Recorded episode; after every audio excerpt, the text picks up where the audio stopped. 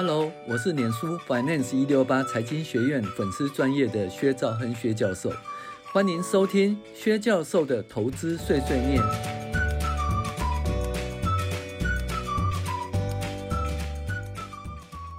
各位网友，大家好，我是薛兆亨薛教授。那我们很久没有跟大家，哎，就是讨论进阶财报分析的内容。那我们现在就一系列的进阶财报分析的课程。那基本上呢，就是有关课程的话哦，欢迎大家订阅我们的 App 哦。那有关这个文字的部分呢，我们会刊登在我 Dream Player 哦 DP 哦的这个上面。那有关那个声音档的话，我们会在我们的 Podcast 哦做一个诶播放哦。那希望你们哦能够喜欢这个课程，因为我很久没有开这个课程了哈、那跟大家分享。那今天讲是进阶财报分析零零一资产负债表入门。好、那资产负债表分析呢？资产负债表主要是表示企业在某特定时期的财务状况，呃，其中报道资产负债和股东权益的主要分类。哦，金额跟彼此之间之间的关联性，所以它是一个特定时期的财务状况了。资产负债表就是某一天，就是你某一天的财产多少呢？那其实还蛮简单的。像我的话，我就看我的存折里面有多少钱啊，对不对？然后我看我有多少股票啊，那我的股票呢，到底有几张啊？目前的股价如何？那你看，只要是把那个几张呃张数乘以股价，就是我的那个净值嘛，哈、就是我持有股票的一个市值，那股票市值加现金哦，这个基本上就是这一天我的财务状况哦。那那除了报道资产以外呢，还有股东诶负债跟股东权益哈、哦、之间的主要分类哈、哦，还有它的金额和彼此的关联性。可是呢，资产负债表基本上就讲，诶，资产为什么存在呢？持有资产的目的是什么？那负债和股东权益又是为什么存在呢？那彼此之间如何配置才会对企业的所有人创造最大的利益？哈，创造最大利益。那如果说以投入产出的观念来看，就是哈要用最小的股东权益的投入创造最大的报酬。因为我们财务管理呢，基本上就是呃创使股东财富的极大化。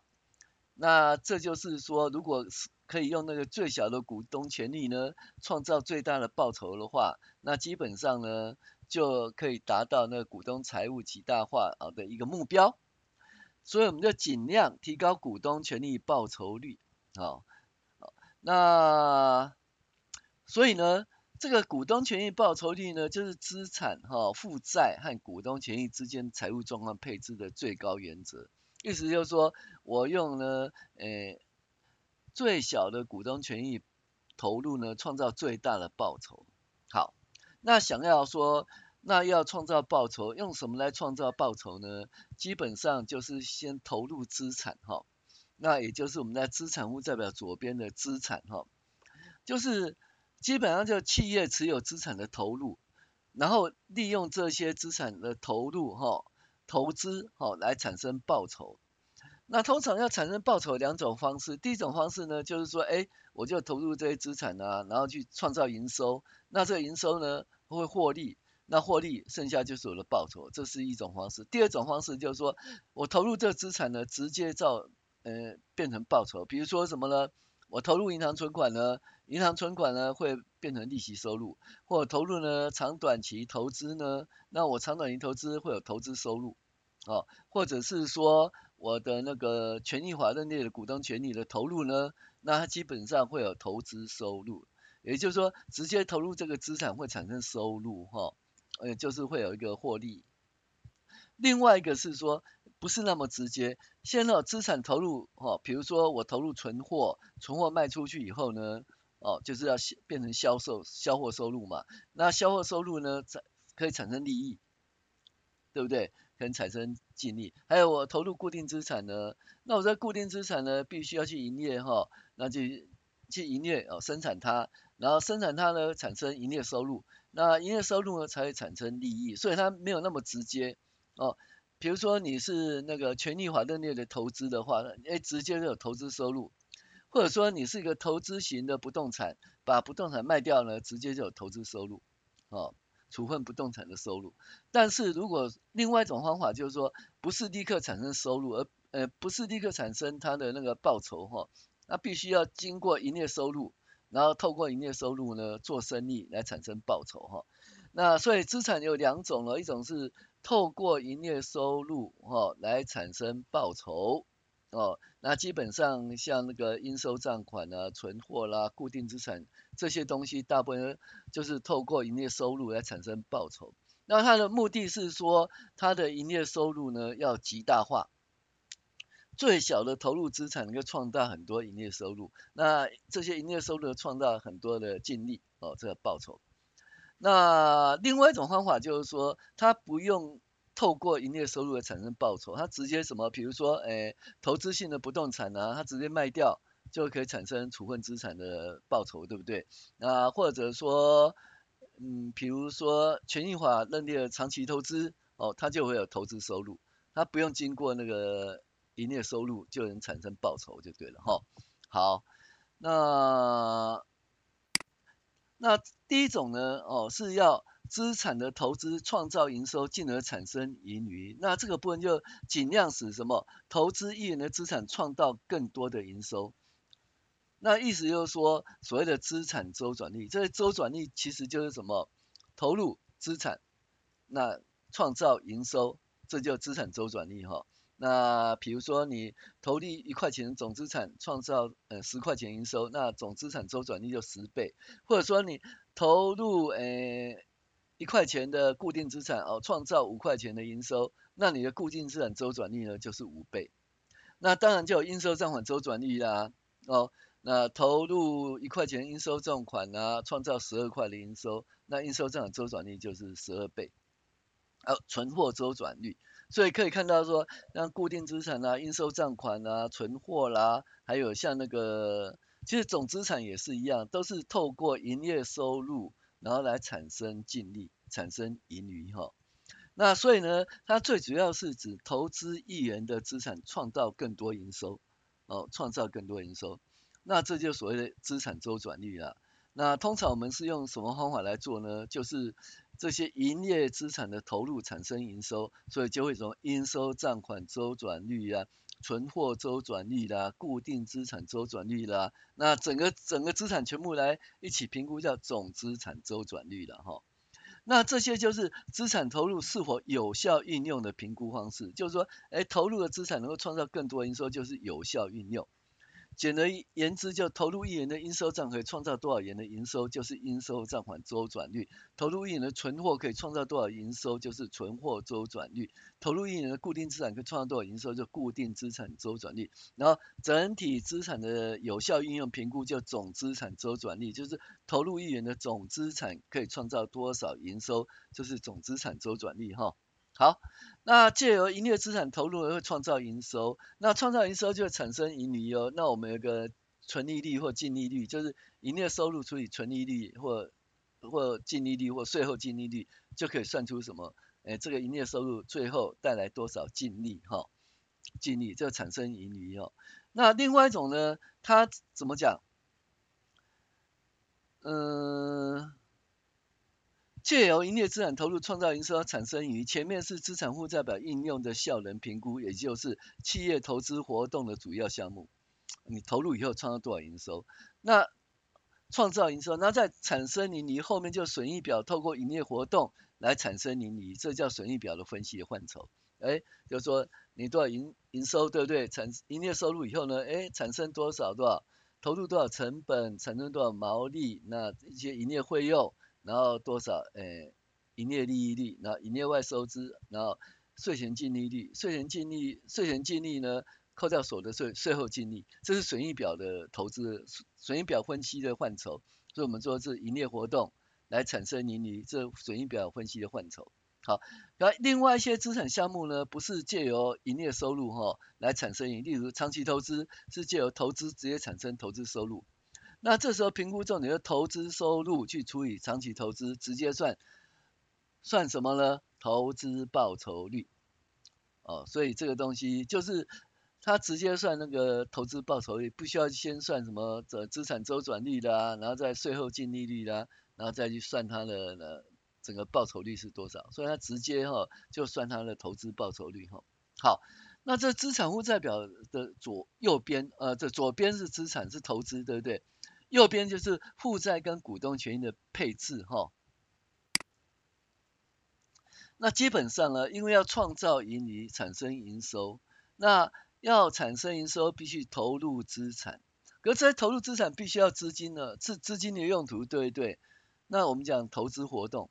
但是投资的钱哪里来呢？就是筹资活动，所以基本上哈，就是资产负债表右边嘛，我们的资产的负债加股东权益嘛。那资产的左边呢是投资活动，负债跟股东权益是筹资活动或者资金的来源哦，资金的来源。那资产负债表左边的资产是资金的用途，有个投资活动，右边是呃负债跟股东权益的资金来源。那好啊，那意思就是说你要。创造这些营收必须要投入，你要赚这么多钱，必须要创造这么多营收，创造这么多营收必须要投入资产，那要投入资产呢，必须要去有钱哦，你要么就是对外举债，要么是股东。哦，股东权益、股东投入，对不对？好，那这个东西呢，所以基本上呢，这个筹资活动，这这钱哪里来？就筹资活动，基本上是来自于外来的资金来源和自有资金来源。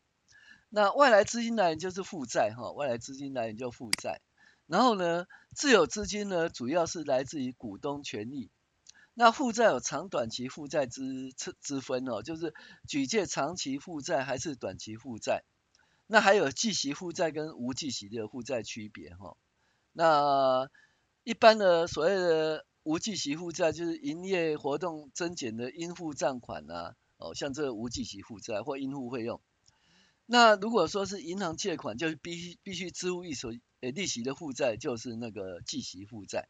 好，那如果说不是从外面去筹钱，就是不是外部资金的话，就是内部资金。内部资金基本上是股东权益哈。那股东权益来源主要是原始的投入是股本嘛哈。那还有另外的就是说现金，就现金增资也是投入，就是资金来源。另外是说，你赚到的钱呢，就是保留在公司内部，没有分给股东，叫保留盈余，就再投入，所以它基本上是股东权益的投入。好，那中间的资金成本不同，哦，所产生的企业的财务结构也不同，那这对股东权益报酬影响就不一样哈，所以呢，这东西就是要必须要注意的哈，必须要注意的。那总而言之，资产就是要投入产生营收，进而创造盈利。所以资产的应用效能就相当重要。有品质的资产和无品质的资产可以用应用效能哦，创造营收能力来评估，是吧？哎，资产周转率、应收账款周转率比较高，就是有品质的资产；啊，应收账款周转率比较低，啊，就是呃品呃盈利品质不好哈，品没有品质的资产。存货周转率比较高哦，就是有品质的存货资产；存货周转率比较低，就诶品质比较不好的资产哈。固定资产周转率比较高，呃就有品质的固定资产；啊固定资产周转率比较低，哦就是品质比较不好的固定资产哈。那另外呢，就是说你的资金来源，那股东权益跟负债之间的关系，我们讲财务结构哈。财务结构呢，它基本上呢就是会。呃，它会影响股东权益报酬率的。那就是说，如果说你的举债哈，呃比较多，然后股东权益比较少，那这样可以有财务杠杆的利益，所以你的股东权益报酬率会比较高。可是如果你举债比较多哦，那自有资金比较少的话，哦，你举债比较多啊，自有资金比较少的话，那就是说，呃。比就是我财务杠杆的利益，可是举债比较多，自有资金比较少，就很容易倒闭，哦，它有一个财务风险会比较高，所以呢，你这个适当的资金配置相当重要的哦，相当重要，哦，那所以呢，如果说所有的投资活动以融资活动和营业活动的原则都要创造最多的股东权益，进而提高企业的价值来思考，那么资产负债表跟股东权益哦的存在的原因及是否应当配置就有基本的考虑的依据哈。就第一件事情呢，我们希望我们所有的所有的动作哦，这个经营呢都是要创造最高的股东权益报酬率。所以希望怎样呢？就是我的资产的投入可以创造很多营收，那我的营收可以创造很多盈余，对不对？好，然后我的资产投入呢，必须要资金嘛。那我资金如果最适当的股东权益的投入，还有最适当的这个外部基金的负债、外部资金的负债的配置，可以产生最高的股东权益报酬率。哦，那这个就是我们资产负债表跟损益表之间的配合哈。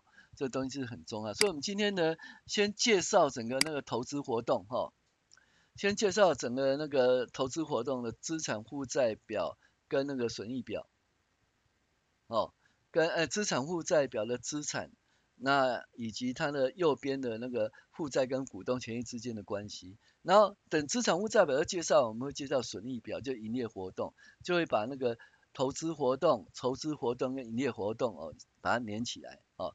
跟大家一起分享，好，我是薛章薛教授，谢谢您的收听。